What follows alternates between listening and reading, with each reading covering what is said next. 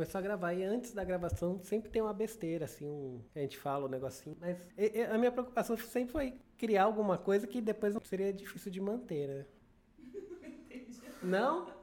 Não, porque aí você cria a obrigatoriedade de ter um- alguma coisa engraçada antes, sabe? Um comentário jocoso. Entendi. É, porque a- aí... É tipo lembrar o, ao- ó, espectador, eu ia falar. É. Lembrar o ouvinte o fato de que você nunca ganhou de mim do videogame, é isso? Maldito, eu tava guardando isso pra apresentação. Eu sabia Sabe. que você ia falar isso, por isso que eu falei logo de cara, entendeu? Vamos gravar, O Eterno então. Challenge. Vamos gravar, né?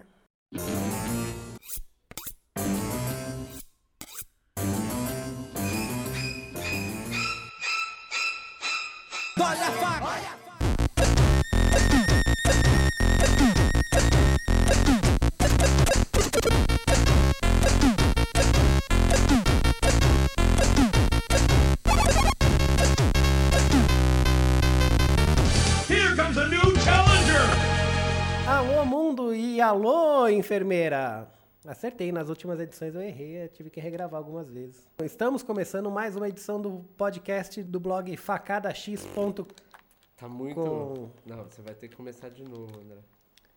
Eu não vou começar e essa é uma edição mais do que especial, porque a gente está desfalcado, metade do time do Facada está ocupada com outras coisas, não pôde gravar. E a outra razão especial é que a gente está aqui com um convidado muito legal, que é o Reinaldo Cardenuto, ou Reinaldo, ou Reinaldinho, ou Rei para os mais íntimos, é, que era a voz que vocês estavam ouvindo é, numa provocação barata e desnecessária e gratuita, porque, é, enfim, os ouvintes vão saber que quem perdia sempre no Marvel vs Capcom era você. E, mas a gente está aqui para falar sobre videogames, que é um assunto que a gente gosta muito e tem jogado ao longo dos últimos, quanto? 20 anos? Não, André, não minta a sua idade para os ouvintes. No mínimo 32 anos de jogos, pô. 32? Claro. Eu, eu não comecei a jogar com 3 anos. Ah, eu comecei. Com 3 anos? Sim. O que você jogava? Ah, não lembro. Ah, bom. Então já dá pra ver qual é o clima desse cast, Não, né? falando sério agora, na verdade. na verdade, eu lembro assim que eu, provavelmente eu comecei a jogar com 6, 7 anos, quando eu ganhei meu primeiro Atari. O Ata- Eu cheguei a jogar o telejogo. É, não, telejogo eu joguei depois. Mas eu, na verdade, eu lembro disso. Eu tinha uns 7, 6, 7 anos e jogava lá River Raid, Enduro, enfim, os clássicos do Atari. É, e o programa vai falar sobre videogames e debater um pouco sobre a evolução dos videogames e sobre os preconceitos que, que essa indústria ainda tem depois de tanto tempo, né? E tantos jogos e tantos, e tantos avanços na tecnologia do- da diversão eletrônica. E falar um pouquinho sobre isso. O Reinaldo, então, Esse é um amigo- momento muito aguardado. Vamos ver a apresentação que ele vai fazer da minha pessoa, entendeu? Depois, depois que de um, de um jantar que eu descobri que a minha memória bloqueou, que eu cheguei a estapeá-lo no, no ensino médio. Enfim, são 20 anos de amizade, companheirismo aí. E também, Reinaldo não tá aqui só por, por ser amigo, não. O cara é professor de cinema da FAP, doutorado, doutora, dou- doutorado Doutor. doutor, melhor. também em cinema, né, pela USP. E um nerd convicto também, que vai dar suas agulhadas na indústria nerd, enfim. Here comes a new challenger! Ah, acho que a gente podia começar a falar sobre a evolução mesmo dos jogos. É, é, Antes de, de gravar, a gente estava aqui puxando de memória as coisas do Atari e de como é que é, naquela época os jogos ainda não tinham a personalidade, ou não tinham a profundidade que tem hoje, mas já se arriscava alguma coisa, né? É, sim, a gente tem visto aí nos últimos anos que o- os jogos de videogame eles têm adquirido uma complexidade de trama, uma complexidade narrativa, de envolvimento psicológico mesmo do jogador com os personagens que fazem parte do jogo. É, de fato, se a gente voltar lá atrás, isso estou falando aqui de Atari, né? É, a gente não tem esse grau de complexidade. Geralmente os jogos de Atari tinham lá um desafio né? Um, sair atirando em navezinhas, é, correr numa pista que nunca termina. E níveis muito repetitivos, né? Umas coisas. É engra- engraçado que o Atari era meio assim um círculo vicioso, né? Aham, Porque a gente jogava um jogo e, e esse nível ia aumentando, aumentando, aumentando. Dependendo do jogo, depois começava tudo de novo. Com uma, uma cor É, mais escura uma e, cor mais e escura, velocidade mais exatamente. rápida dos, dos obstáculos, sei lá. Começava tudo de novo num grau um pouquinho maior de dificuldade, você ia, ia até esgotar, né? Tinha uma hora que não tinha como de fato sobreviver ao jogo, assim.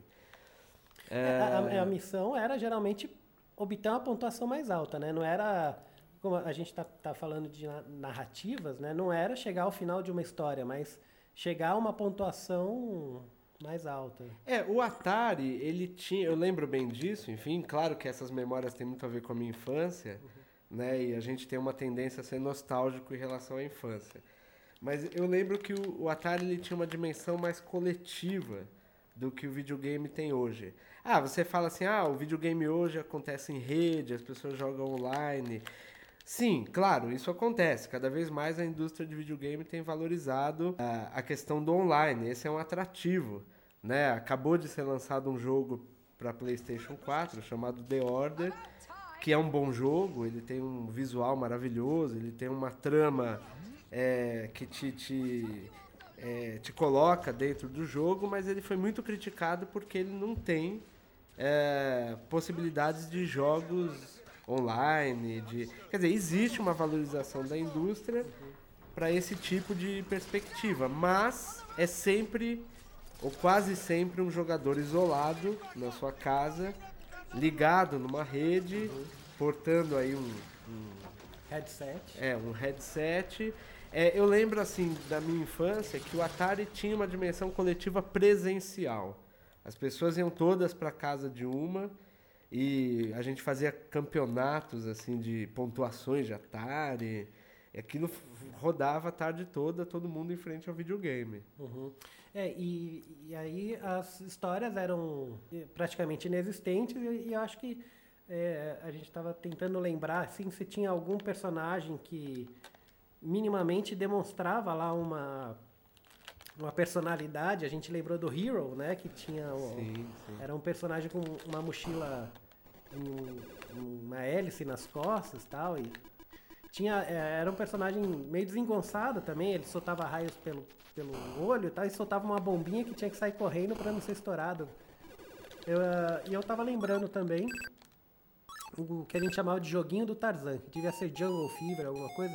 E eu acho que, que começou a arranhar um pouquinho nessa. no que seriam os videogames hoje. Porque era um jogo que tinha lá um, um selvagem ou um, um Tarzan mesmo. E as, as, as fases eram bastante diversificadas. A primeira era pular de um cipó para o outro, aí depois tinha que pular rochas. E era uma coisa que você não via. Ah, e aí tinha a terceira, a quarta fase que era nadar e matar jacarezinhos que vinham na sua direção, que era uma, uma coisa que não tinha é, comparação, porque todas as fases eram geralmente repetitivas e não mudava. E isso daí mudava de uma tela para outra, de um nível para o outro. E, mas aí no, no- na nossa história vem Mega Drive e Master System que já começa a avançar um pouquinho mais nessa, nessa direção do, também do, do, do videogame que se tornou hoje como um fenômeno pop, né? Porque você tinha desde Mario e desde Sonic é, como personagens cativantes também para o público, gerando merchandise e tal, e também delineando um pouco mais essa linguagem do- dos videogames, né? É, de fato, assim, eu não, não eu não sei dizer, por exemplo, se isso tem a ver com tecnologia ou não, que era uma, uma hipótese aí que a gente estava levantando, mas é, quando eu volto, assim, para Atari, eu não, não consigo situar uma narrativa.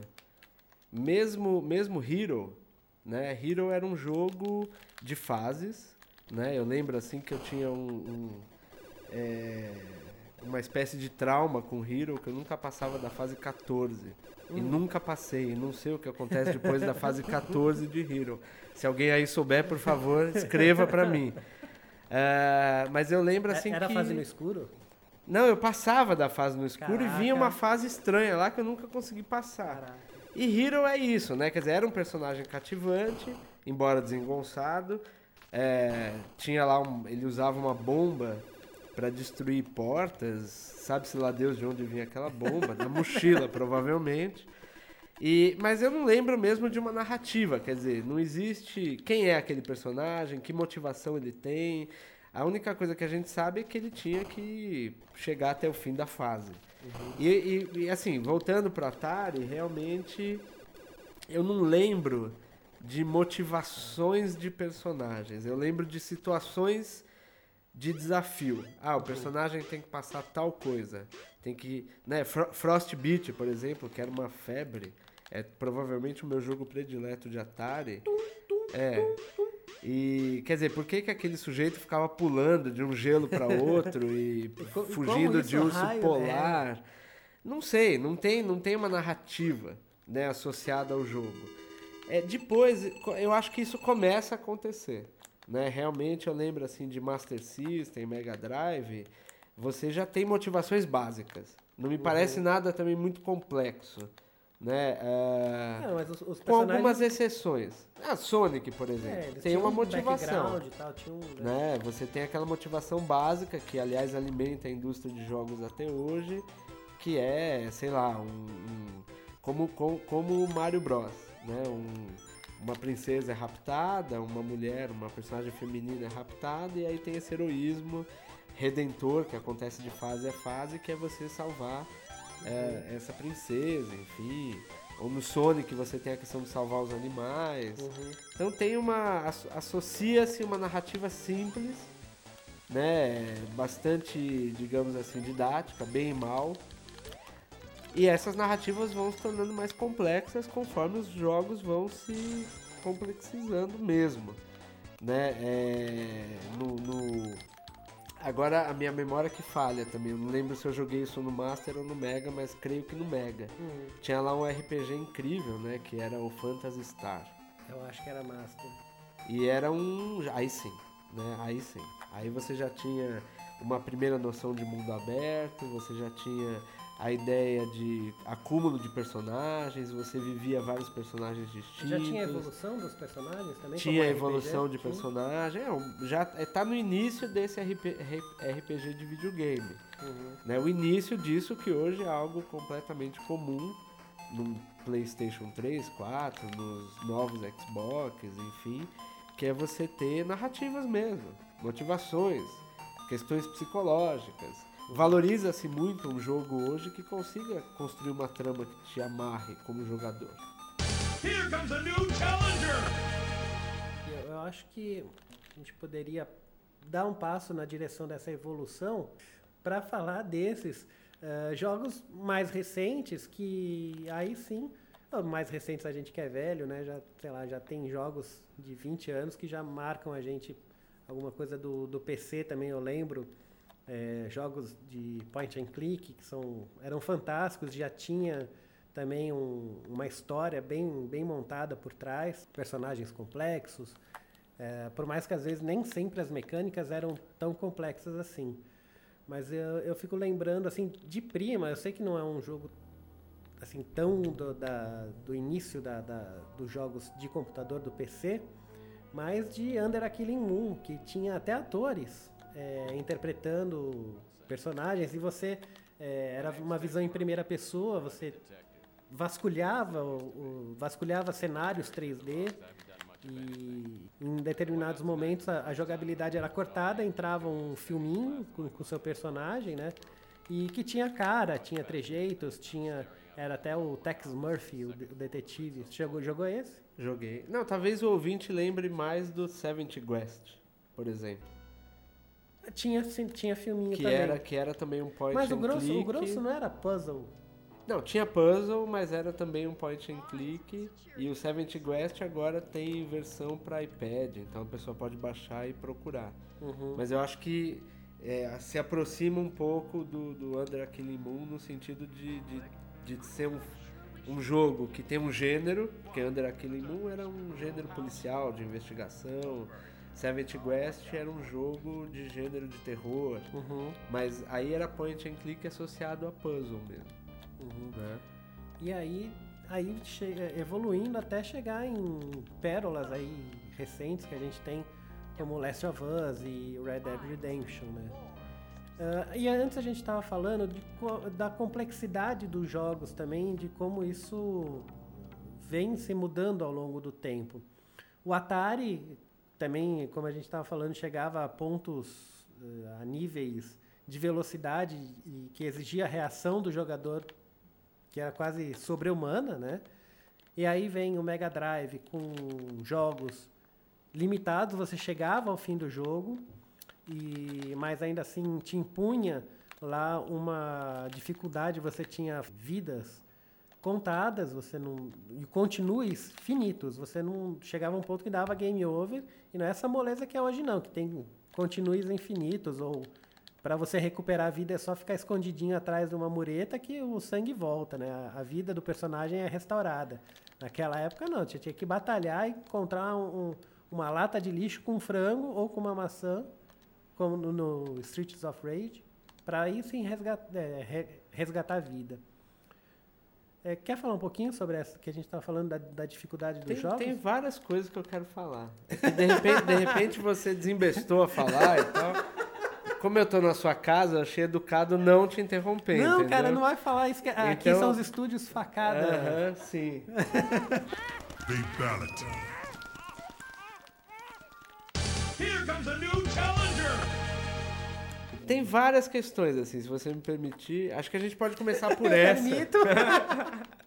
Acho que a gente pode começar por essa, que realmente eu acho que é uma dimensão de jogadores mais velhos. Quer dizer, é uma, é uma coisa que só jogadores mais velhos percebem. Ou jogadores mais jovens que se interessam pela história do videogame, baixam emuladores no computador, né? Ou procuram, é, digamos assim, uma nostalgia de game maníacos, comprar, comprar um Mega Drive hoje, alguma coisa assim, mas de fato, é, eu, eu me lembro assim que quando eu tinha Nintendinho e Master System, Mega Drive, Você não, tinha Nintendinho, Master System e Mega Drive. Sim, eu nunca tive um Super Nintendo, por exemplo, né?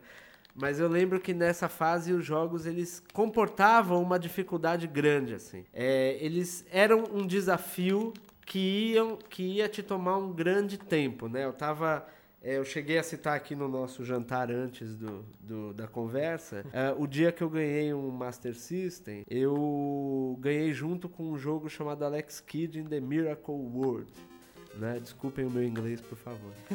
É, e eu lembro assim que eu demorei quatro meses para terminar esse jogo, né? Porque ele era um jogo em que se o bonequinho, se o Alex Kidd esbarrasse num, num inimigo, ele morria, né? Então assim não tinha um uma toque, né? Um toque. um toque, Não, né? não tinha nem. Um toque. Então você não tinha um, um- dois sanguinhos, você era um toque e você morria. E assim, e aquilo foi um enorme desafio pra mim e ao mesmo tempo foi uma espécie de grande conquista pessoal. Cada fase que eu passava demorava uma semana, né? Porque assim, uma semana passava uma fase, a outra passava duas. E assim, toda vez que, que eu morria, o jogo começava de novo. Então era um enorme desafio que eu nunca vou esquecer. Ele demorou quatro meses pra acontecer. Já tinha o Joaquim Pô? Tinha, tinha o Joaquim Pô, a gente tinha que decorar cada um do. Cada, cada chefe tinha um jeito de jogar o Joaquim Pô. Então, assim, era um desafio mesmo. Né, assim.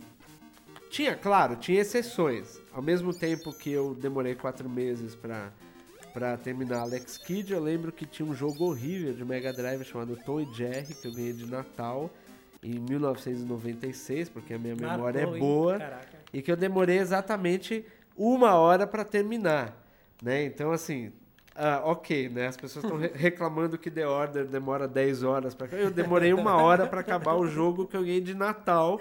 Eu falei, o que que eu vou fazer agora no resto das minhas férias? Não, entendeu? porque era um jogo por ano. Sim, era um jogo por evento, né? Um, Por por- evento, um tá. no Natal, um no, no- no aniversário e olhe lá. No meu caso era um por É, ano. a gente então, alugava coisa, né? Muita, muita. Então, assim, realmente a indústria é, de games, ela funcionava em outra lógica, né? Ela funcionava na lógica da revenda.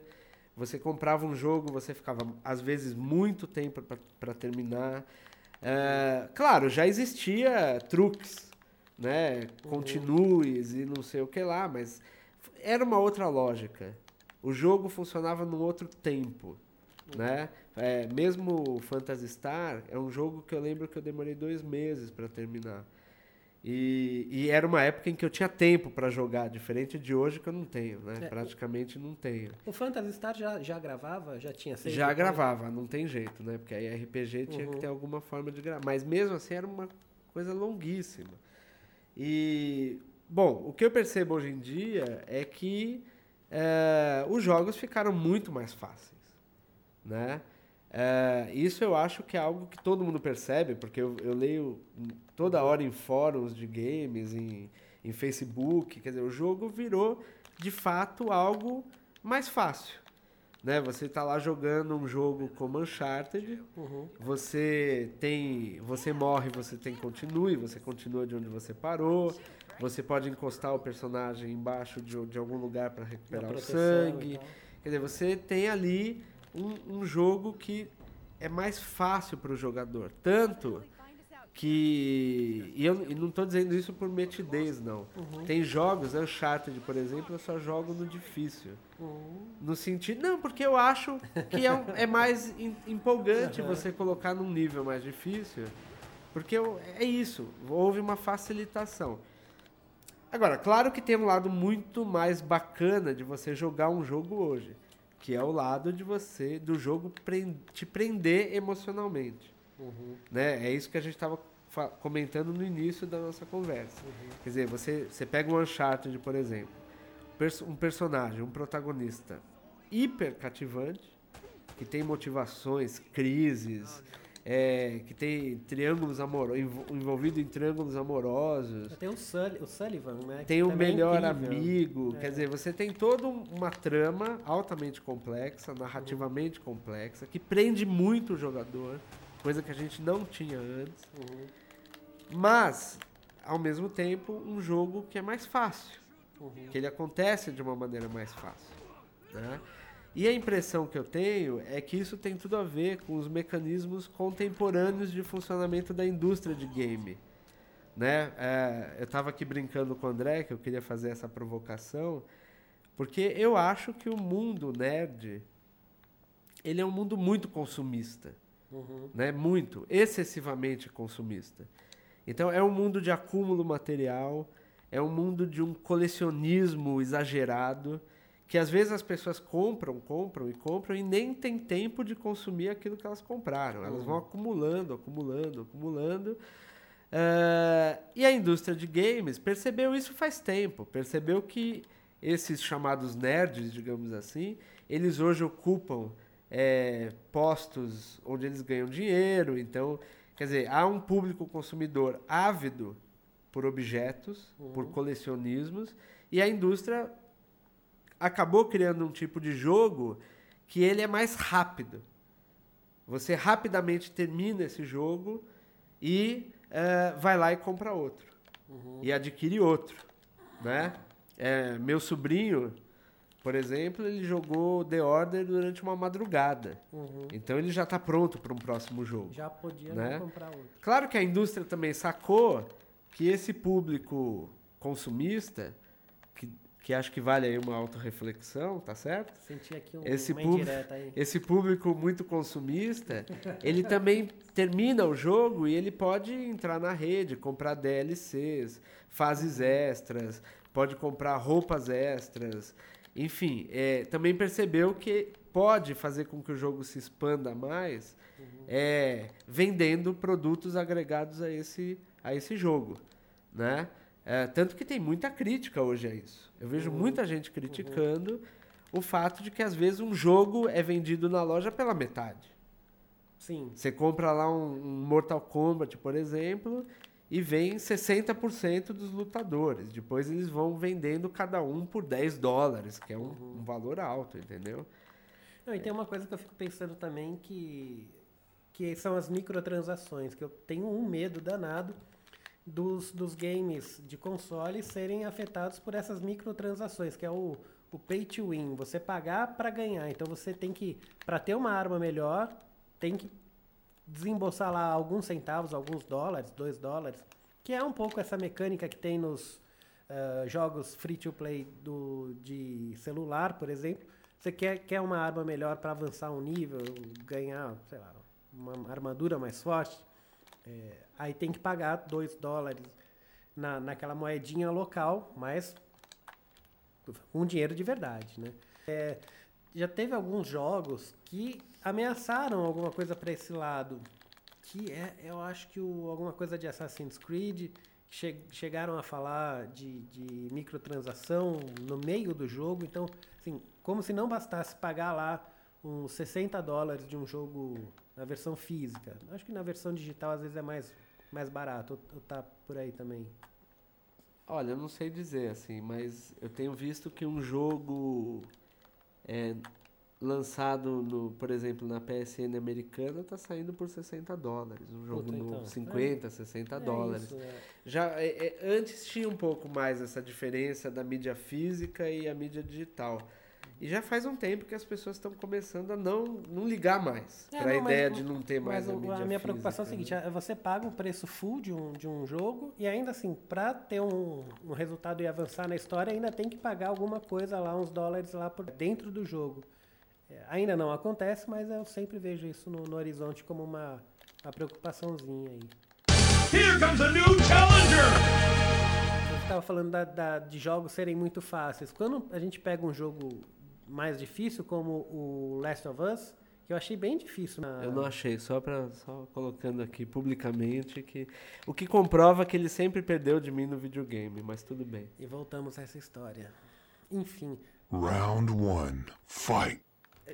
eu não só não perdia, como eu ganhei a alcunha de apelão. Só, só É pra porque gente, pra ele gente é tirar apelão. isso da Ele frente. é apelão, eu- já tá entendeu? incomodando aqui. Na tem um negócio verdade, na verdade, em todas as vezes que a gente jogou, é, seja Mortal Kombat, Street Fighter, Marvel vs Capcom, ele joga que nem um desesperado. Ele aperta os seis botões ao mesmo tempo e fica pulando com o personagem. É irritante e perde, é mesmo assim. Não, enfim, né? Sabe aquele jogador que te fica pulando até te colocar na parede? é o André. Então, mas isso é a estratégia do jogo. Defenda-se, rapaz. Estratégia de um apelão. Estratégia, Ah, então você assumiu que você é um apelão publicamente. É genial. O, o que, o que esse Olha, podcast está revolucionando a amigo relação de ouvinte. amizade. O amigo ouvinte pode Finalmente, voltar no- finalmente ele disse isso. E, e há testemunhas. O amigo ouvinte pode voltar no podcast e perceber que eu não falei nada. Só, só falei que voadora e rasteirinha é um golpe válido. Pronto. Ou não é? É válido, claro. Tinha pra um apelão, né? Exatamente. Enfim, voltando. É, vamos falar um pouquinho dos jogos que marcaram a gente? É, posso só voltar um pouquinho aqui? Não, não porque eu acho que tem uma, Tá bom, pode. tem uma questão aqui que vale a pena a gente falar um pouco, que é o que você estava falando agora sobre essa investida da indústria de games nas narrativas, que eu acho que vale uma, vale uma conversa maior, sabe? Bom, primeiro que eu acho assim, não, eu não sei dizer, de fato, é, o quanto essa indústria de games se aproximou da indústria de cinema, eu não saberia, assim. O que, o que, eu, o que eu vejo como jogador e tal é essa realmente essa investida nas narrativas. E, e- e isso me veio um pouco agora à mente por conta do, do, do que você falou do Under Killing Moon e do Seventh West e tal, que são jogos de gênero, né? Eles estão lá atrás, mas eles já anunciam algo que é muito forte hoje no mundo dos games, que é o jogo de gênero. Como a gente tem filme de gênero, né? Então a gente pega lá um Red Dead Redemption. Cara, aquilo é um faroeste. Igualzinho um faroeste. Não, é inspirado nos, nos filmes. Não, do- totalmente né? inspirado em diálogo. Então você recupera um gênero que foi consagrado na história do cinema, né? Que hoje, claro, não tem a força que teve lá nos anos 40, 50. Você pega esses elementos e joga dentro do jogo. E faz um, o que também cria um tom nostálgico, né? Sim, Em relação ao faroeste. A, a mesma empresa, que é a Rockstar, ela tem o LA Noir, né? Onde você pega lá os elementos do filme de investigação, do filme noir, e você oferece esses elementos pro, pro jogador. E vai embora, né? Quer dizer, existe toda uma, digamos assim, um avanço no mundo dos games que é em relação às possibilidades da narrativa. Eu, eu, você estava querendo falar aí de jogos que a gente prefere, então eu já vou te dar uma resposta primeira. Hum, Um dos meus jogos prediletos é o Heavy Rain, né? Incrível, né? Que é um jogo lançado para PlayStation 3, né? Uhum, Não sei se uhum. foi para outra plataforma ou não, provavelmente Não, não, foi. acho que- eu acho que não. Eu acho Não? que foi exclusivo. É, e eu acho esse jogo fabuloso. Fabuloso por inúmeros motivos. Tem gente que não gosta, porque Muita diz que, também. diz que aquilo não é jogo, e sim cinema. Mas eu acho que a gente não deve limitar a nossa visão em relação às potencialidades do mundo dos, dos games. Enfim, a gente pode ter uma diversidade de gênero mesmo. E assim, o que me, me impressiona muito no Heavy Rain é que ele te coloca numa dimensão que eu acho que o cinema não coloca.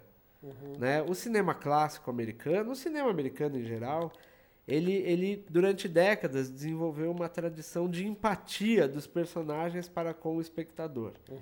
Então você entra no cinema para você embarcar numa fantasia, numa jornada heróica, você embarcar na trajetória do personagem. E você embarca nas emoções que o personagem partilha com você. Né? Uma das tentativas mais recentes de se fazer isso na indústria cinematográfica foi Avatar. Uhum. Né? Você pega Avatar, por exemplo, é, você o, o personagem de Avatar é praticamente um espelho do espectador. Então a gente tem lá no filme um personagem que é paraplégico e tal qual o espectador, é, transpan- o espectador está sentado numa cadeira a qual ele não pode levantar. Caraca. Então existe um espelho entre o protagonista de Avatar e você, logo de cara. Tal qual ele, você não levanta da Eu cadeira. arrepiei aqui, eu não tinha pensado nisso. Ó, Enfim, aí o que que acontece em Avatar? Não tô dizendo que o filme seja bom, hein? Eu só tô dizendo que ele quis... Não, eu só tô dizendo os mecanismos que estão ali Aham. de empatia mesmo. aham. Isso é uma coisa. Aí depois, esse personagem chega em outro mundo.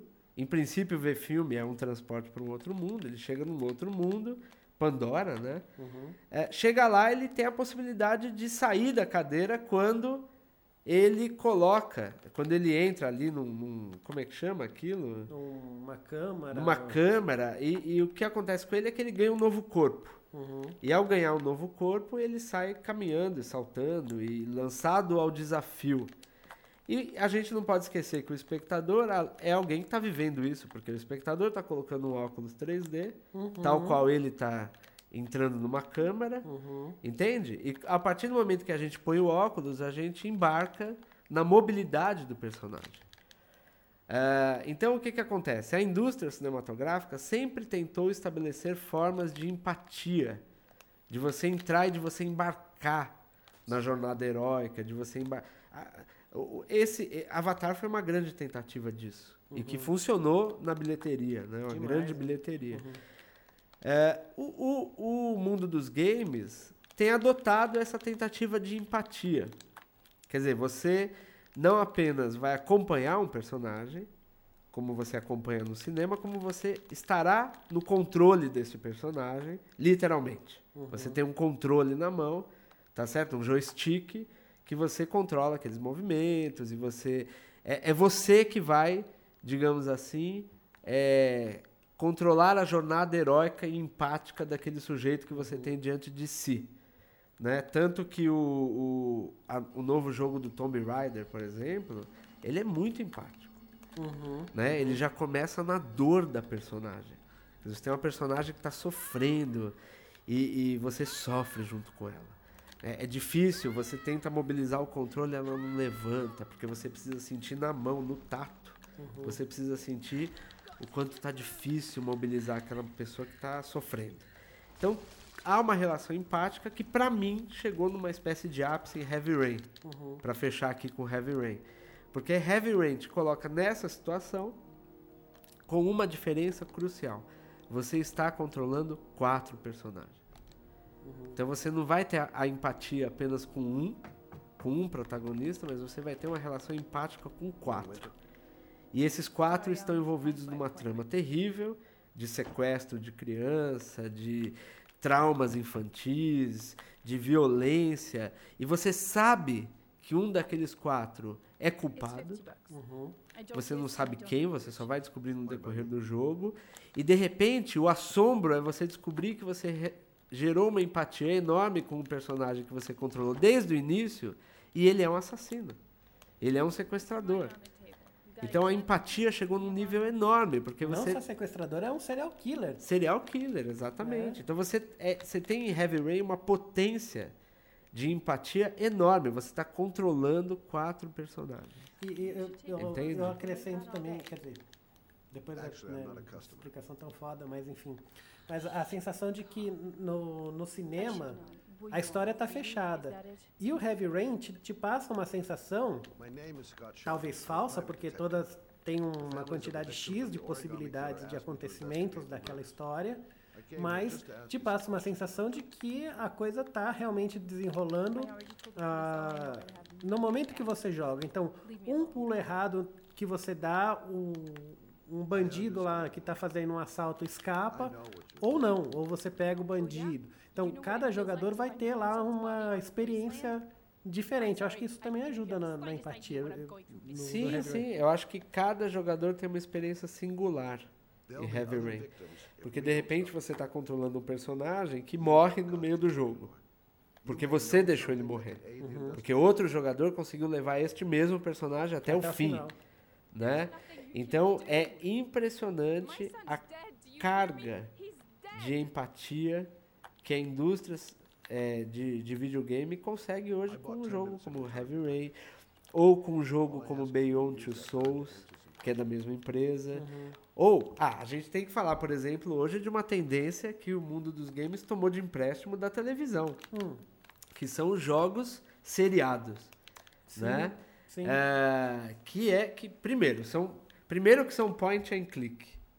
E aqui eu vou fazer uma crítica explícita a um, a um aluno meu que eu não lembro o nome, que um dia virou para mim e disse que point and click era muito anos 80. Ah, não. Ah, isso é muito anos 80. Eu falei, Ah, meu não. amigo, eu nasci nos anos 80, então provavelmente é, entendeu? Enfim, é br- brincadeiras à parte, é, não é anos 80. Na verdade, o, o point and click vive, na minha opinião, uma espécie de segundo grande momento. Teve lá um grande momento lá atrás, né? Você até citou aí alguns, alguns jogos, enfim, que provavelmente são dos anos 90 Já. né? E eu acho que o point and click vive uma segunda fase é, hoje de ápice, porque o que acontece? Agregou-se ao point and click as grandes narrativas. Então você tem lá, por exemplo, um- um- tudo começa num gibi de grande sucesso chamado The Walking Dead. Esse gibi vira série televisiva, que, enfim, é uma série um pouco, às vezes ela derrapa bastante, enfim, quem assiste sabe disso, mas faz muito sucesso.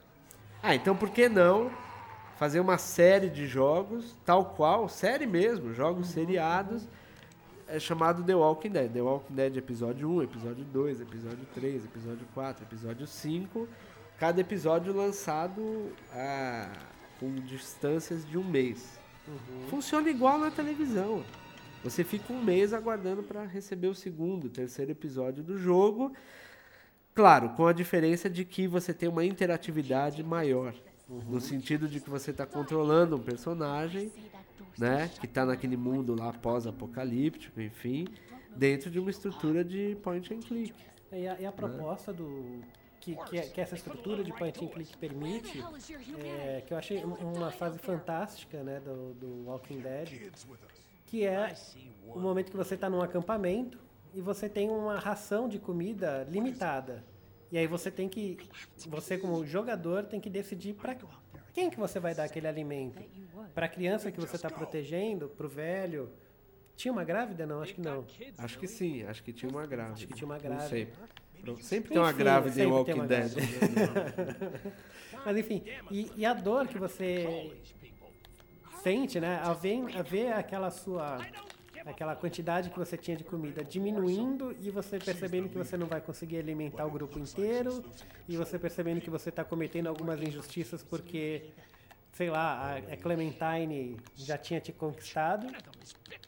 Seu coração manda, não. Pra ela, eu vou dar primeiro a melhor ração de todas, que eu acho que era uma maçã ou era uma barra de cereal.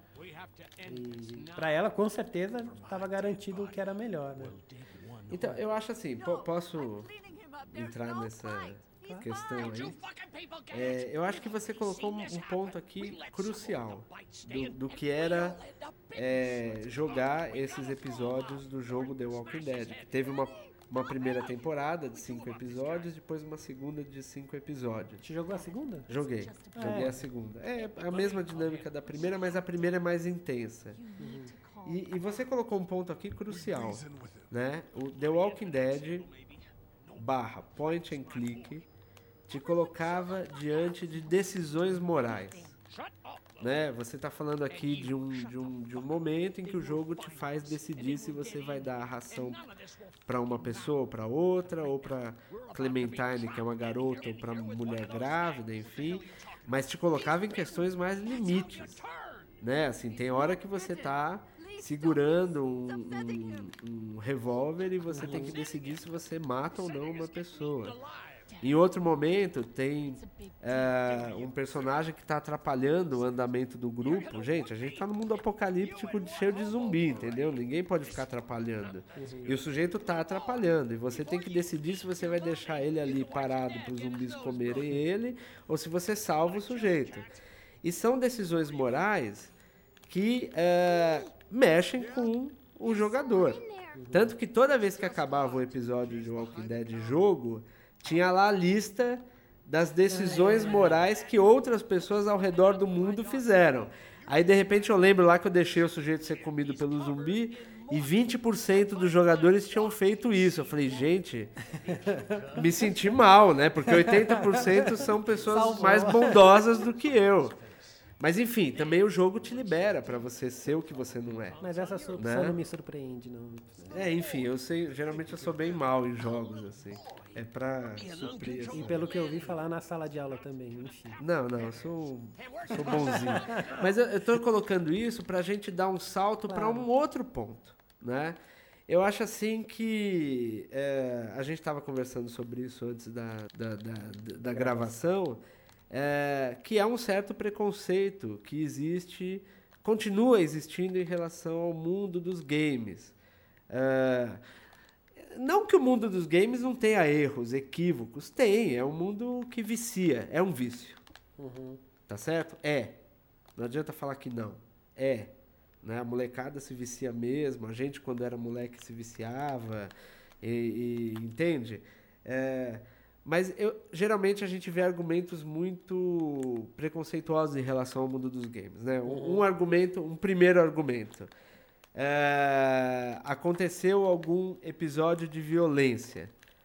Automaticamente jornalistas dizem: Ah, o garoto jogava videogame. Como se videogame estivesse associado unicamente às formas de violência. Não é o caso. Né? Heavy Rain, Beyond Two Souls, The Walking Dead são jogos que te colocam em complexidades narrativas e de e dilemas morais muito intensos. E humanos, né? Muito e humanos, pois é, você está se projetando ali o tempo todo. Primeiro isso. Segundo, as- isso acontece muito em crítica de cinema. Pinta um filme horrível, um filme C, Z, um filme horrível, ninguém quer assistir, aquele filme que não presta pra nada. Lá vai um crítico e diz, parece videogame. Quer dizer, são pessoas que de fato não jogam videogame. Porque o grau de complexidade que hoje tem no videogame é, às vezes é muito maior do que tem na indústria cinematográfica norte-americana. Entende? Quem está em crise é a indústria cinematográfica norte-americana, que está há, há- há anos refazendo os mesmos filmes. O mundo dos games é onde você comporta uma série de novidades narrativas. Então ele não é, não é nem um mundo apenas de violências e nem um mundo é, apenas de, de, de narrativas ruins. Não é. Né? Quer dizer, vamos, vamos agora colocar um outro exemplo incrível que você falou há, pouco, chamado The Last of Us. Cara, esse jogo, bom, você fala, bom, é mais um jogo de zumbi, é, enfim. De novo, quer dizer, a condição é essa: você tem um personagem é, masculino numa trajetória em que ele protege uma garota que, em princípio, é a garota que tem a possibilidade de cura para praga zumbi, digamos assim. Ó, por que, que ele protege essa garota? Peraí, eu eu só, eu só vou. Que meu lado nerd tá, tá coçando. É zumbi, mas não é zumbi, né? São, são é, fungos, né? Que crescem na cabeça das pessoas. É, pra mim andou torto e, e fez gruído é zumbi, né? Aí realmente eu, eu não tenho esse lado nerd que o André tem, Então tá entendeu? bom, zumbi. Eu, eu É, fecho com você, zumbi. Tá bom. entendeu? Eu para mim é isso, andou arrastando é zumbi. Fechou, tá Mas enfim, é, então você pega esse, esse personagem, ele, ele vai passar o jogo todo protegendo uma garota num mundo pós-apocalíptico. Por que, que ele protege? Porque ele perdeu a filha. Então já tem um dilema moral terrível. Quer dizer, tem uma motivação psicológica. Ele tem uma ausência filial que faz ele proteger aquela garota. E no final do jogo, atenção que eu vou. É spoiler. Quem quiser, passa aí 30 segundos do podcast. Não, o, o No fa- final do peraí, jogo- O facada, o facada já tem fama de, de dar spoiler na cara mesmo das pessoas. Então pode falar. Não, mas eu, eu aviso, eu sou educado. né? Então o que, que acontece? No final do jogo, ele tem um grande dilema moral. Porque ele tem, ele tem que decidir se ele vai entregar essa garota para as autoridades. Isso significa que ela vai. é- é- a cura vai ser encontrada, mas ela vai morrer. Ou se ele vai proteger ela, não vai entregar, a cura não vai ser achada, mas ela vai continuar viva. Rapaz, é um dilema moral terrível. Que você tá ali controlando um, um- um controle, controlando um personagem, que, e essa decisão passa por, por você, entende? Claro que o jogo é fechado, a É, decisão vai ser tomada, mas você vai sentir o peso e compartilhar do fato de que aquele personagem vai preferir que a menina fique viva do que encontrar uma cura.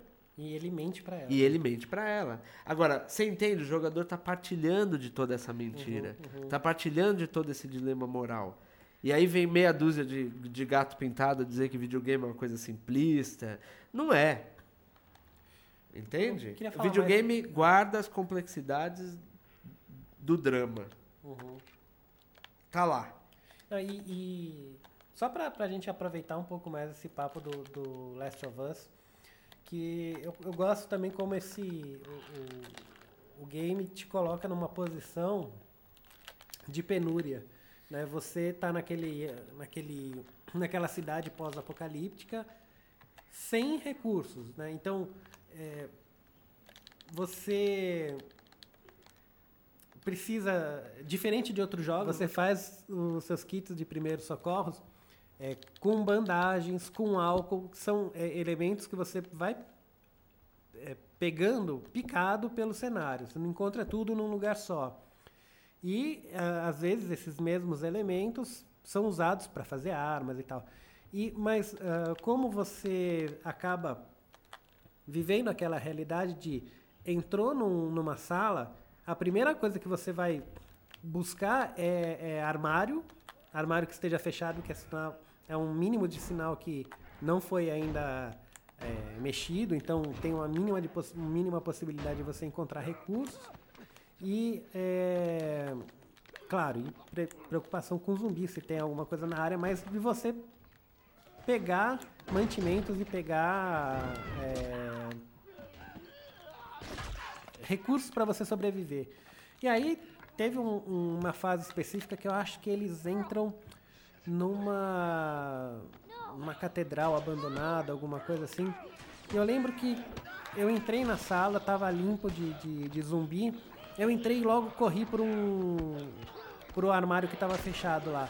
E só depois que eu percebi que como aquela sala que eu tava era bonita, como tinha uma luz filtrada pela, pela janela. Então, assim, é, eu tava na pele do personagem. É, numa situação tão extrema como aquela, eu, eu ia estar, com o perdão da palavra, cagando se com, a, com, a, com, a, com a beleza do lugar. Eu ia querer me salvar. E salvar a, a Ellie, que estava com a gente.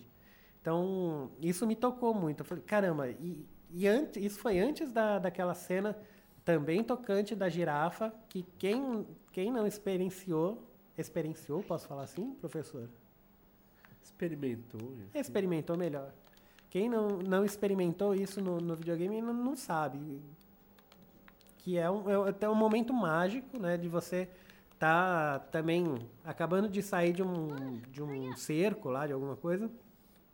E aí é, tá no meio de um prédio abandonado, você sente que tem alguma coisa errada, a Ellie some da sua vista, e aí você continua explorando, explorando, explorando aquele prédio, e de repente tem uma parede alta, desmoronada, e daquela parede tem uma, uma girafa, que é um, uma coisa surreal, mas possível naquele mundo que paredes de, de zoológicos já deviam ter sido derrubadas a tempo e os animais já estavam vivendo na cidade. E uma cena tocante e mágica mesmo, porque tem uma luz linda e aí você não tem preocupação nenhuma, sabe que está num ambiente seguro e você aproveita e se deixa levar por aquele momento tão especial. É, até, até agora eu fico emocionado de lembrar. Enfim, como eu desembestei a falar, passo a palavra agora ao professor, pra antes que ele me Professor, puxe. você, nunca me, você nunca me chamou de professor, agora você vai fazer isso só porque Tá eu tô aqui gravando com você. Não, tô, tô, tô, tô brincando. Não, Tem- não, mais mas alguma é- olha, essa, essa questão que a gente está puxando aqui, é, ela, ela vai longe, na verdade, né? Assim, é ex- exatamente sobre isso que eu quero falar. Porque, assim, realmente é, existe um preconceito que, claro, nasce do desconhecimento do que seja o mundo do videogame. Como eu disse antes, é um, é um mundo sim que comporta vício, é um mundo sim que tem paradigmas industriais e tal, não sei o que lá, é um mundo consumista sim. Isso não quer dizer que ele seja simplista, que ele não tenha seus maravilhamentos. Ele tem. Né? É falsa a- a- o, o debate arte versus indústria. É falso. Quer dizer, no fundo, ele é tanto arte quanto indústria. E aí tem algumas coisas que vale, va- vale a pena refletir, né? É, eu não sou um profundo conhecedor não, mas, por exemplo, você tem uma coisa recente, relativamente recente, né? é, no- na indústria de games, que é- são chamados games indie. Que eles são também parte da indústria.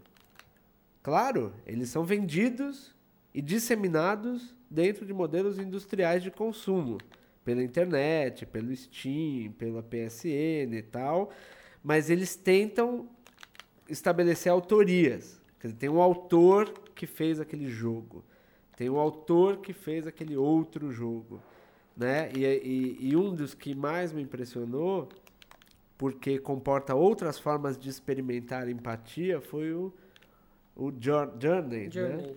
que é do, do- da PSN, é esse mesmo, né? Aham.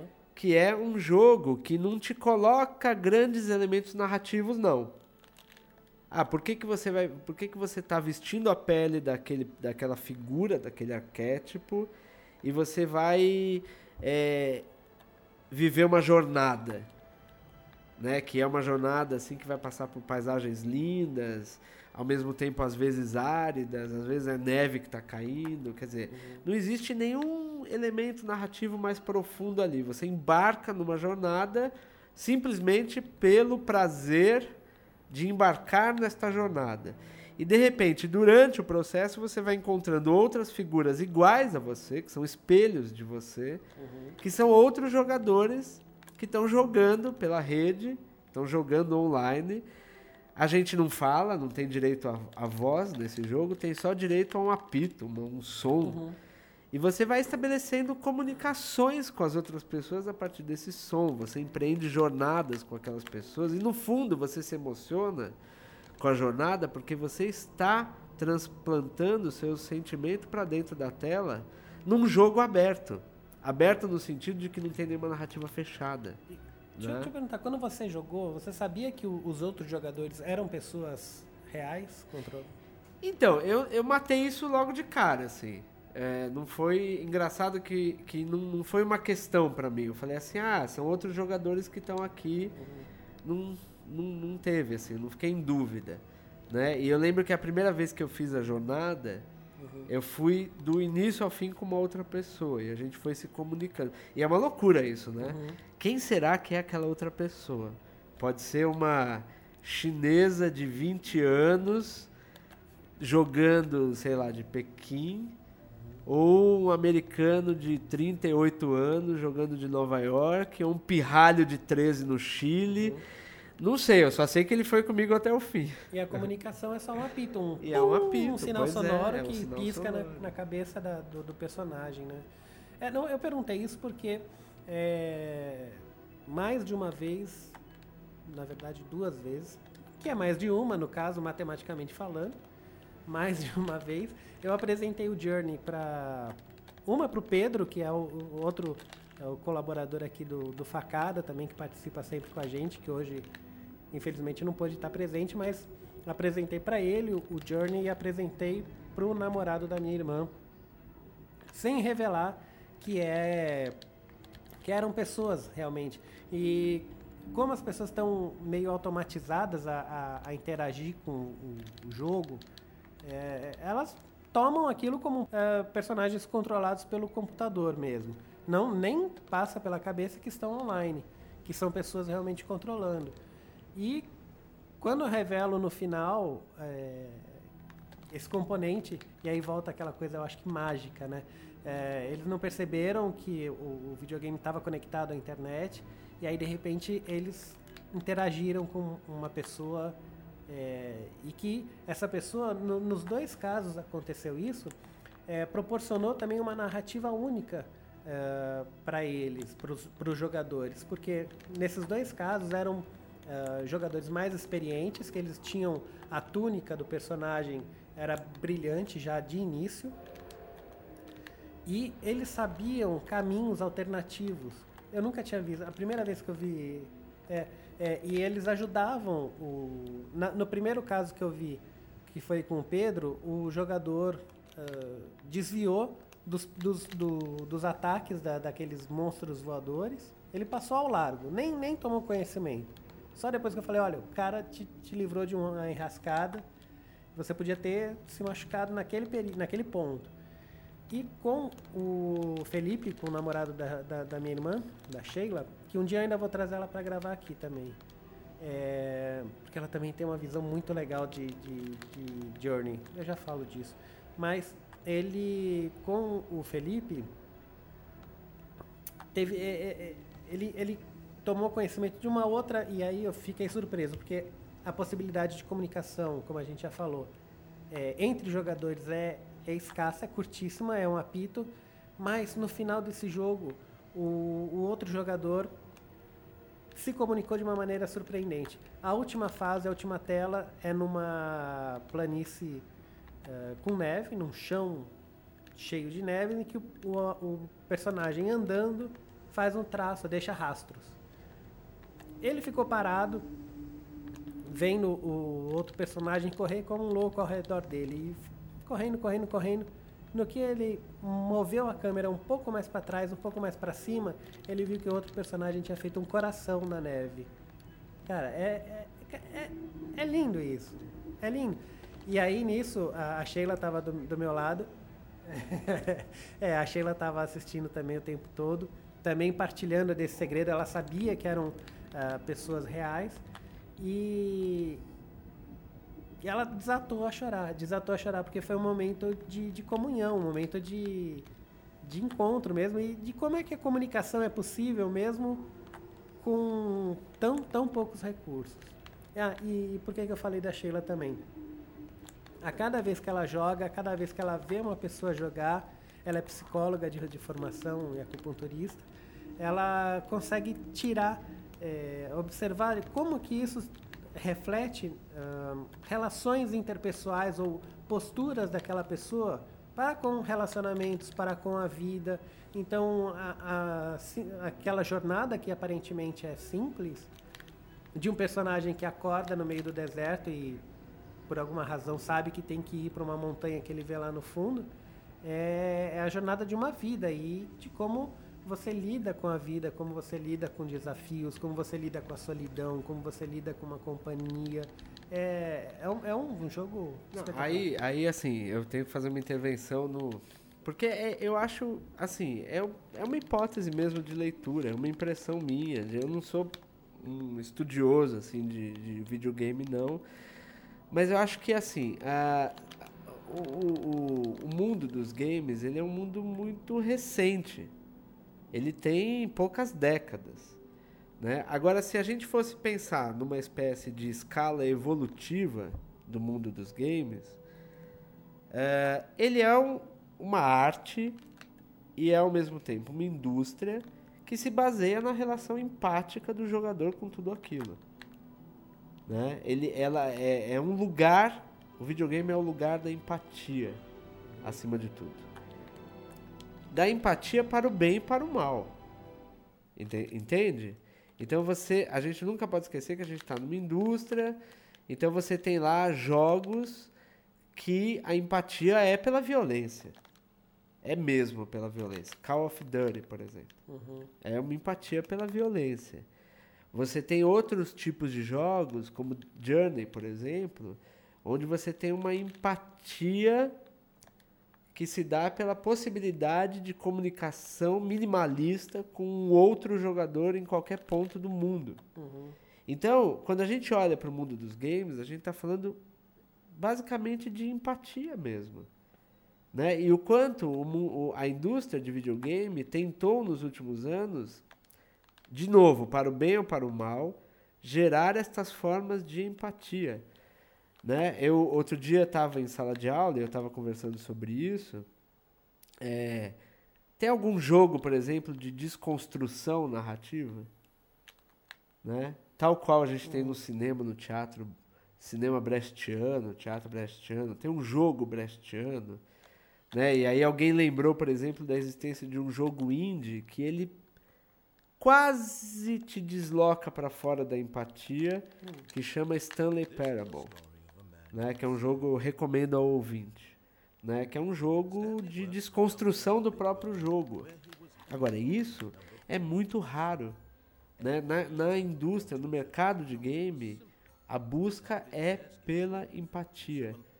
Né? E, e é o que a gente percebe, por exemplo, quando a gente está diante de um PlayStation 4. Por que, que aquilo tudo tem que ser tão realista? Por que, que, você, por que, por que, que o mundo dos games tem que ter essa necessidade de um hiperrealismo? Porque é uma forma de tenta, tentativa de empatia mesmo. Ah, eu vou pegar um jogo e vou reconhecer o meu mundo ali. Por isso que tem que ser tão realista, né? O, o, o, o, a chegada dos games indies é uma, ela é, é ótimo. O- os games indies eles vieram quebrar um pouco essa dinâmica do hiperrealismo dentro do mundo dos games. Né? Você lembra aí? Recomenda aí para ouvinte algum jogo indie bacana. Ah, é, não, o- eu lembrei do Papo e Joe. Eu lembrei, olha aí, eu tô. É porque assim, eu tô. Eu, tô, eu vou falar, que eu tô escondendo nessa edição inteira que a gente tá com a participação aqui da Juju, que tá escutando aqui do ladinho, e acho que vocês já devem ter ouvido a risadinha dela aí no fundo. Ela não quis participar, Porque não jogo videogame. Porque ela, ela falou agora, porque ela não joga videogame. Mas ela tá aqui acompanhando e participando. É, na verdade, ela tá fazendo papel de censora, que eu não É, queria dizer isso em tá- público, mas Se a gente falar alguma besteira, ela dá um é, chute por ela baixo tá da mesa. aqui censurando a gente. E ela lembrou, depois da, da provocação aqui do Reinaldinho. Reinaldinho, é, tá vendo? Não vou chamar de professor, eu vou chamar de Reinaldinho. Eu não tava lembrando, não tava lembrando, mas ela me soprou um jogo incrível que realmente a gente. Ela, acho que tu chegou a ver também. Que ela chegou a ver ah, durante o jogo. ela não joga, mas assiste. Que é o Papo e Joe. Que é um jogo muito, muito interessante por fugir de alguns clichês do videogame. O- você controla um personagem, uma criança negra e pobre é, no jogo inteiro. E se passa numa favela com fortes traços de uma favela brasileira também, mas é um jogo, eu acho que mexicano, se eu não me engano. É, a música é feita por um brasileiro, então tem fortes cores do- da, da- da nossa música é, regional. Tem lá o, o, o berimbau e tal. E você controla esse, essa criança num- numa favela realmente pobre, uh, um ambiente bem degradado mesmo, nada é, poético. A poesia da, da coisa, o tom mágico, vem de traços de giz na, em paredes que aí sim ganham, giram estruturas e, e aí mostra a fantasia do menino naquele ambiente. É, giram estruturas e criam plataformas, levam ele pra, de um lado para o outro. Ele, e nisso, nesse cenário, ele interage com um monstro gigante, rosa, que é o Papo. E ah, a particularidade é que é um monstro amigável a maior parte do tempo. Ele anda com você, te ajuda, te levanta, te leva de um lado para o outro. Mas também, em determinados momentos, ele encontra um sapo. Um sapinho no cenário que ele come esse sapo e fica descontrolado. Vira um monstro selvagem, violento e parte para cima do menino, empurra o menino. Ele tem que. Aí, quando tem esses, esses momentos, ele- o menino tem que lá, agir furtivamente, se esquivar, se esconder, até que aquela raiva passe. O jogo avança, é, sempre o menino tendo que ir de um lado para o outro, tem, acho que ele tem uma amiguinha que ele encontra no caminho, tá, bababá.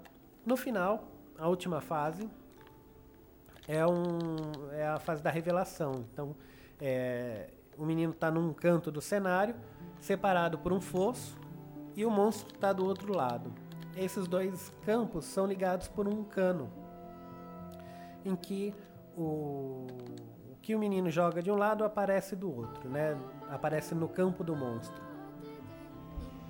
É, logo no- no- na, na primeira parte dessa última fase, o jogador pega o sapo e joga pelo cano. Pra, já, você já entende isso automaticamente, que vai lá pro, pro, pro monstro.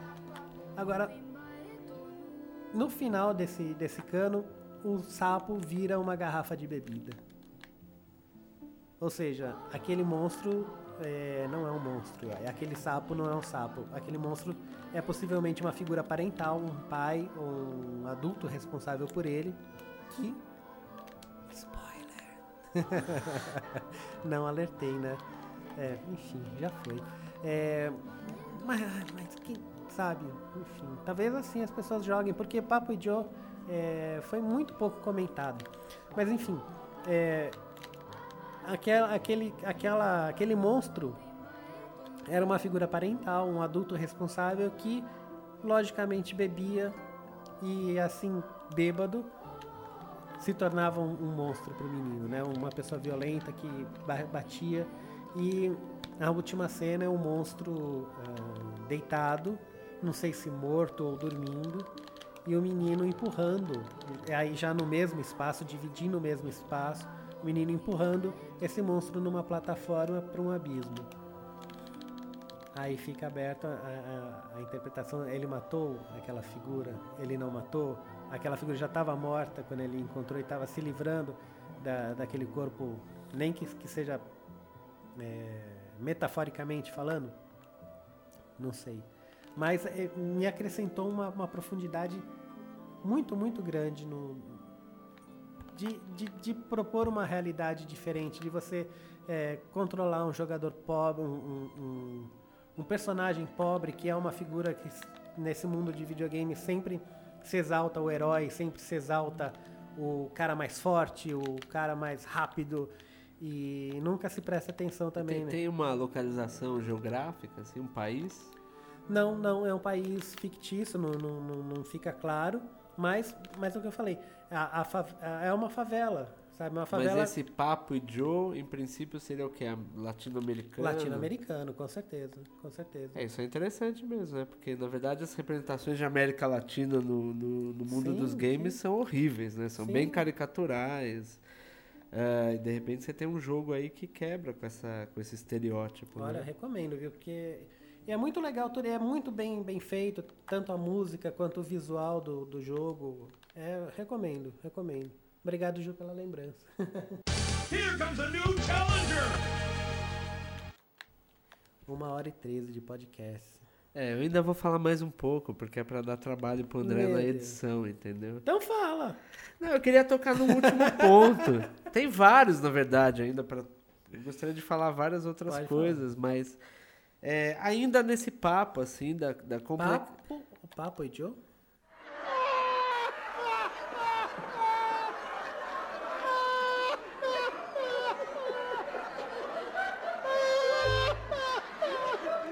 É, Eu acho que é a primeira, a primeira piada ruim que eu faço no podcast.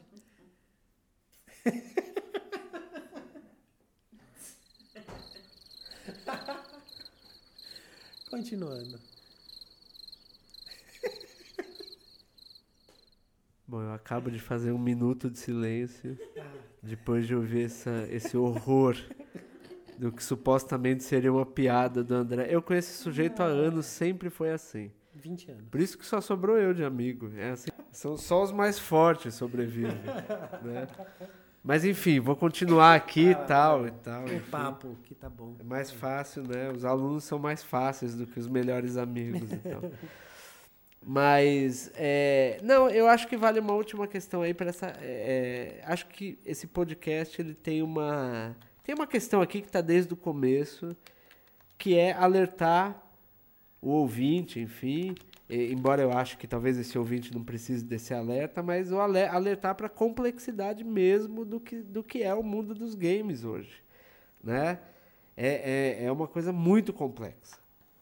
É, e essa complexidade que eu acho que a gente vem falando aqui desde o início, essa aproximação com as narrativas e, e essa questão dos indies e das, do consumismo vinculado, tem, tem tudo isso, mas também a gente não pode esquecer um ponto muito importante, que é o fato de que há, hoje em dia, no, no campo das artes, uma tentativa de trazer o game para dentro da galeria, dentro do museu, para dentro do campo artístico mesmo, né? É algo também muito novo, muito novo. É, eu tenho visto por aí é, tentativas de intervenção artística, usando, é, se apropriando de imagens do mundo dos games, né? É, ano passado, por exemplo, tinha uma exposição chamada File, que aconteceu ali na Fiesp, enfim. Acontece todo ano, né, o File. E tinha um setor específico de videoartes que se apropriavam de imagens de game. Então tinha até lá um que se apropriava de, de imagens de GTA, né, pra, e, e talvez, e aí é uma recomendação que eu faço para o ouvinte, talvez um dos, dos objetos artísticos mais interessantes contemporâneos é uma série de, de quatro filmes, quatro vídeos chamado, chamados Paralelos. É, de, um, de um grande artista que infelizmente morreu né, ano passado, chamado Harun Farok. É o Paralelo 1, 2, 3 e 4. Tem no YouTube isso? Não. Como é que é? Olha, não sei, não sei. eu- o que eu sei é que no YouTube é, a, a- o- o- a pessoa encontra trailer, é, referências, pode ir atrás pelo menos para ver o que, que é. Agora o Farok fez uma coisa impressionante, porque ele fez quatro vídeos em que ele se apropria de imagens do mundo dos games. Tem lá imagens de Assassin's Creed, é, tem imagens de, de L.A. Noir, GTA. Só que ele não está preocupado em falar de narrativa. Ele está preocupado em falar como essas imagens comportam questões vinculadas eh, à condição humana. Então, o- um dos que mais me impressiona é o paralelo 4. Porque o que, que acontece no paralelo 4? Ele. é, você tá, quando você está jogando um jogo, você embarca na narrativa do jogo. E você vai. Né? Em jogos de mundo aberto, por exemplo, você embarca na história e nos desafios. E os mundos abertos, eles são repletos de personagens secundários criados pela máquina, que a máquina controla. Então ele fez um paralelo 4 apenas de sequências na qual o protagonista se relaciona com essas sombras, né? Pe- Puxa uma arma e qual é a reação que as pessoas em volta têm, por exemplo. Então, no fundo, ele está se apropriando das imagens do jogo para discutir a nossa condição, a nossa relação com as pessoas do mundo. Né? O Paralelo 2, por exemplo, ele pega jogos de mundo aberto e, e discute, por exemplo, quantos jogos têm uma ilusão de infinitude, quando no fundo eles são finitos, tal qual a vida. Entende? Então, o mundo da arte tem se apropriado cada vez mais né, da, da- do- dos jogos e trazido isso para dentro da galeria para discussões fundamentais do contemporâneo. Então você vê que o mundo dos games eles, de fato tem uma complexidade enorme, né? É, não, e eu não, não saberia aprofundar muito mais para esse lado, mas o que, você falou me, me, me- me acendeu uma luz aqui. No GTA V, é, enquanto eu acho que nos outros GTAs você tá, roubava um carro e não sei o que, e podia puxar realmente uma arma no meio da, da população lá da, da cidade é, e não provocar maiores é, assombros, é, os outros personagens reagiam é, até, acho que até antes. O 4 eu não cheguei a jogar, mas eu tenho a sensação de que ainda não tinha esse reflexo. Ah, mas, e, enfim, os outros personagens não se assombravam nem nada, não se assustavam. No, no GTA V, você puxa uma arma e aponta para um cidadão na rua, ele na hora ou realmente vai pra briga pra cima de você, ou realmente ele cai de joelho no chão pedindo, implorando pela vida. por- e reage isso de uma maneira huma- de- humana, né? E é que agora que me ocorreu isso, o- o- esse, esse artista realmente acho que Não, captou no esse, ar. não, esse, mesmo, muito esse, essa videoarte é uma das coisas mais impressionantes que eu vi nos últimos tempos. Porque te coloca numa condição diante do game que você nunca teve como jogador. Uhum. Quando você tá jogando, você tá ali envolvido, você tá na narrativa, você tá na trama. Você não fica parando pra pensar sobre o que tá secundário a isso. Que é- que é- Você não é- fica refletindo sobre a finitude do mapa, a finitude existencial, as reações que os personagens secundários têm a você. Não, e o Paralelo 1, por exemplo, é a coisa mais incrível. Porque ele pega as primeiras imagens de videogame. Por exemplo, ele pega a imagem de uma árvore num- em jogos lá de trás, dos anos 80. E ali você tem uma imagem bidimensional, tal qual as imagens que a gente tem no mundo antigo, no Egito antigo. E aí ele mostra, aos poucos, como a evolução foi caminhando para a tridimensionalidade, para o hiperrealismo. No fim, ele tem ali uma hipótese de leitura que é instigante, que é se as artes demoraram milênios para sair da dimensionalidade para da, da bidimensionalidade para a tridimensionalidade, o mundo dos games demoraram, demorou 30 anos. então, o mundo dos games comportaria uma espécie de síntese da, da, da, da escala evolutiva da própria arte. Né?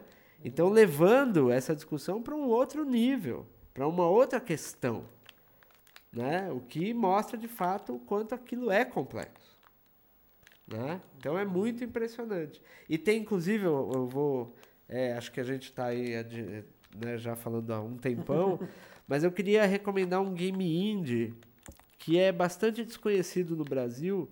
Não é um grande jogo não, confesso. Como trama, assim, você não fica tão, não é tão empolgante. Mas é um jogo chamado Evoland. Evoland. Ivolanda? Não, Evoland. Bom, eu não vou fazer outro minuto de silêncio, mas. Enfim, é, boa sorte ao ouvinte e tal. Eu vou embora. Não, Eu fala. me recuso a Não, não, continuar. não, pode falar, pode. Mas enfim, Evoland, que é um jogo bem interessante porque funciona assim. Ele, não- como eu disse, ele não tem nenhuma trama complexa, não é empolgante. Só que o jogo começa é como se fosse um jogo do, do, digamos assim, dos anos 80. Ele começa preto e branco, bidimensional e sem som. Aí você abre um baú, o som entra um som 8-bit. Aí passa um pouco, você abre um outro baú, o jogo ganha duas cores, verde e preto. Aí você abre um outro baú, aí ganha mais cores. Aí o som vai para 16 bit. A cada baú que você abre, você vê uma evolução de, que, que o videogame, que, que os games eh, tiveram durante os anos. Aí você abre um baú, o jogo fica tridimensional. É, é- é impressionante, assim. As fases também é, apresentam dificuldades relacionadas a cada uma dessas, dessas etapas do. Não, é, na verdade, assim, Evoland é um pequeno RPG, tá? Não é um jogo assim de fase, é um pequeno RPG. Como eu disse, não é muito estimulante, ah, o desafio é pequeno. O que é estimulante é você sair de uma condição de um jogo, que, de uma emulação de um jogo que seria dos anos 80, para você chegar a um jogo que seria de 2014. Então a cada baú que você abre é uma nova tecnologia que Uhum. vai se agregando ao jogo, entende? Ficou claro? E que, que tem a ver com a própria evolução da indústria de games em direção ao realismo.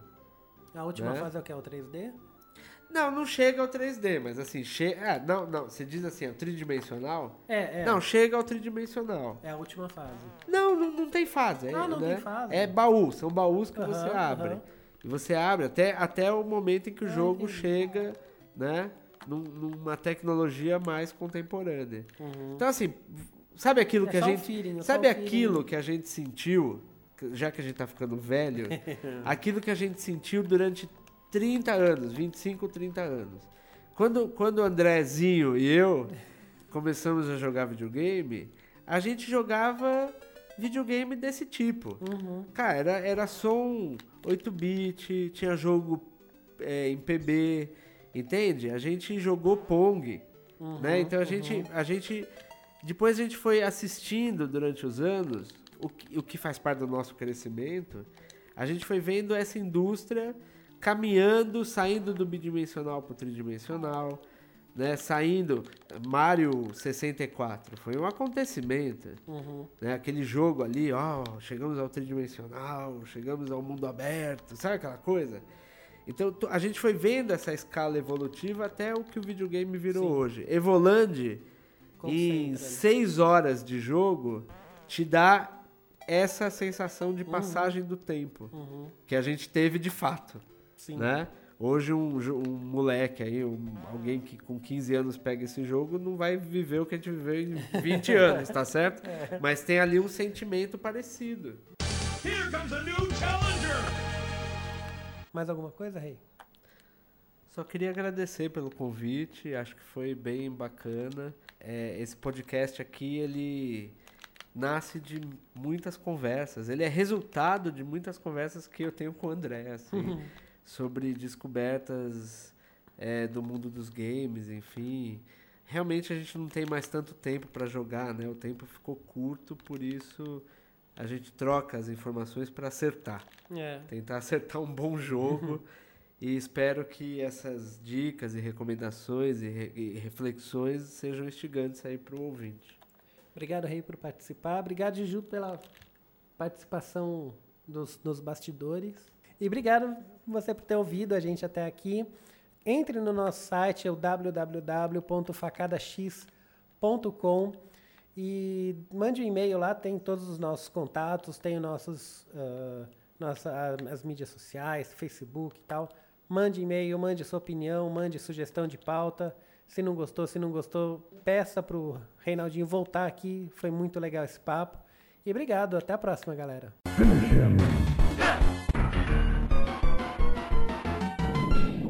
Cabal wins. Friendship. Friendship. This was a triumph.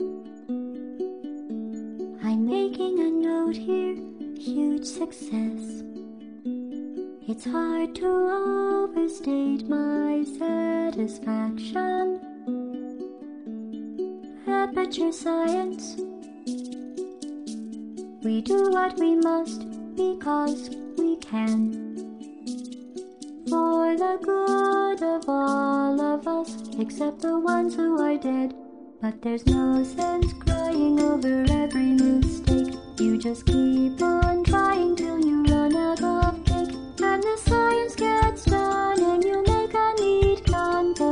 people